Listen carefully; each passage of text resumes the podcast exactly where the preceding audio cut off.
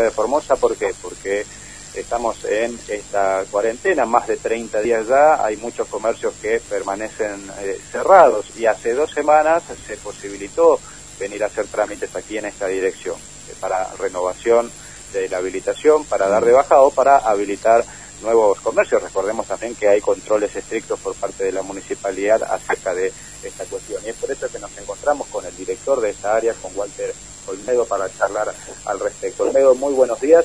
Bueno, hace dos semanas que están eh, trabajando, ¿cómo lo están haciendo en el contexto en el que estamos viviendo? Sí, ¿qué tal? Muy buenos días. Bueno, la verdad que venimos trabajando con, en principio, con un eh, equipo reducido. Eh, los horarios son de 8 a 12 del mediodía. Y, bueno, como, como vos dijiste, el tema de los controles que están haciendo el área de, de también hizo de que mucha gente se acerquen a, regularizar su situación de certificado de habilitación.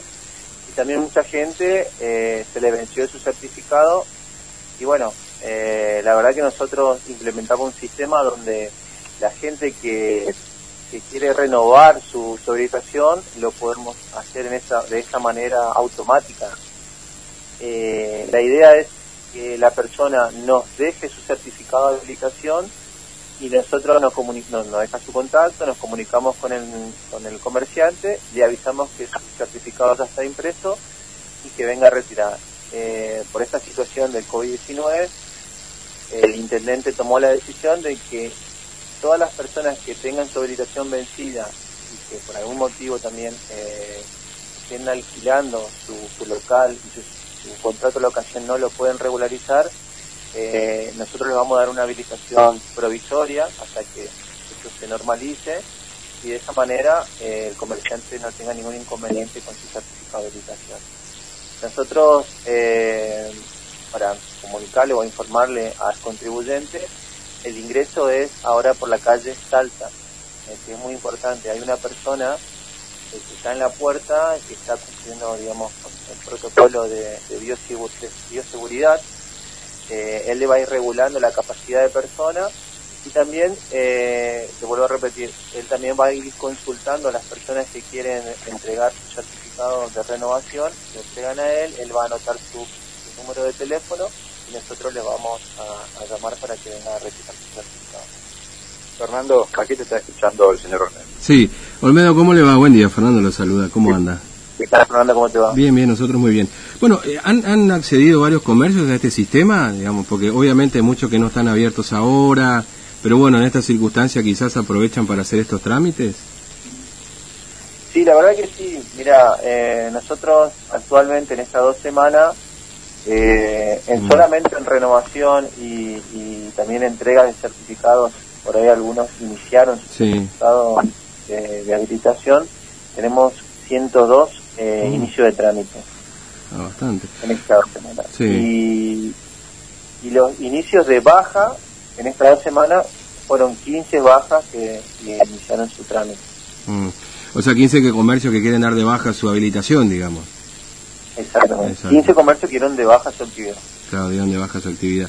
Bueno, no sé si esto tiene que ver con el coronavirus, no sé si se pregunta la razón o no, pero bueno, hay muchos comercios que están, están cerrados, digamos. No sé si eh, ¿Se le pregunta al, comercio o no, digamos, por qué dan de baja o directamente? Y la verdad que mm. es una pregunta muy sensible, ¿no? Eh, el motivo de por qué dar de baja.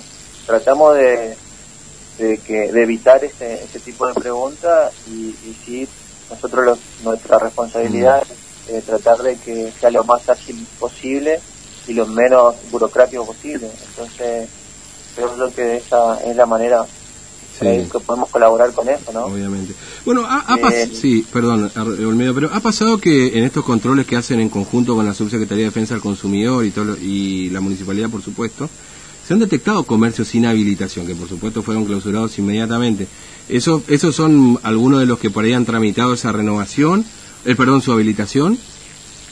Exactamente, eh, mm. la mayoría son los que se acercaron al municipio a, a regularizar su situación, ¿no?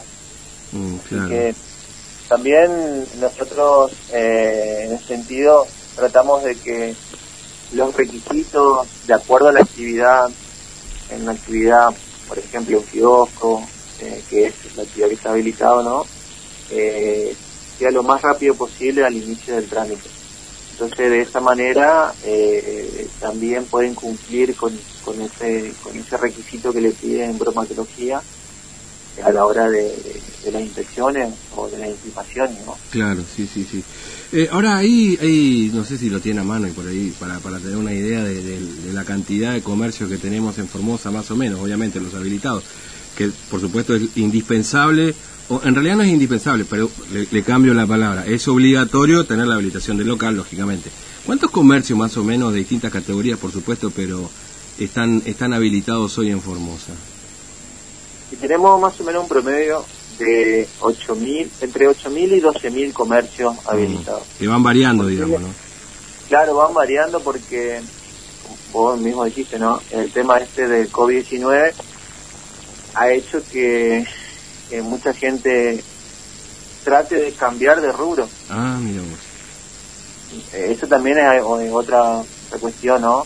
De que necesitan trabajar rubros que están habilitados y rubros mm. que, la gente está consumiendo, eh, lógicamente el, rubro de mercadería, eh, de higiene, eh, todo lo que son de limpieza, son los rubros que están optando a rubros viendo la posibilidad de que esto todavía no sabemos hasta cuánto va a durar, entonces, bueno, tratan de, de agregar ese rubro, ¿no? Claro, claro. Es decir, por ejemplo, no sé, le pongo un ejemplo que a lo mejor se puede haber dado o no, usted me corrige. Alguien que vende ropa, por ejemplo, ¿no? Y que tiene su local cerrado, quizás lo puede estar vendiendo online, pero pudo cambiar su, su rubro. ¿Ha pasado esto, digamos? ¿Han tenido esto? ¿O de qué rubro a qué rubro van, básicamente, no? No, este. directamente, por ejemplo, tengo mm. varios casos de que eh, tienen locales, bueno, hay varios casos. Hay un caso del tema de gente que eh, alquila en el lugar del microcentro, mm. los alquileres son muy elevados. Entonces no lo pueden sostener y directamente dieron de baja y van a su domicilio. Ah. Y ahí en su domicilio inician un trámite de pago con otra actividad, ya dejan la, parte indumentaria, por ahí la ropa que le quedó, los productos que le quedó, este lo hace a través online. Mm pero hay varios casos que ya vinieron a, a, ver, algunos eh, con la actividad de producto de limpieza y otro eh, con un kiosco o un autoservicio. Claro, claro, sí, mira, qué, qué, qué Y también, eh, por ejemplo, otro, otra actividad que está muy complicada, que es el salón de evento. Mm. Dice, bueno, la verdad que yo necesito trabajar y quiero colocar un autoservicio. Ah, eh, ver la posibilidad de, cambiar de rubro. Porque ah. esto no para largo, ¿no? Sí, sí, además eh, el rubro alimentos es el rubro este, que, por supuesto está habilitado y el que más demanda la gente también, ¿no? Porque está en la casa, etcétera, etcétera, ¿no? Es, es de lo más dematados también, ¿no? Mire, mire lo que pasa es que el tema también es eh, que la gente también está limitada a, salir, entonces la distancia es corta, eh, es mucho más fácil al, al vecino ir a comprar que este, ver cuándo el, tema de su patente, el tema de la distancia, el traslado, el combustible. Entonces, eh, los los kioscos o los autoservicios de barrio son los mm. que más en, en los vecinos, ¿no? Claro, claro, indudablemente.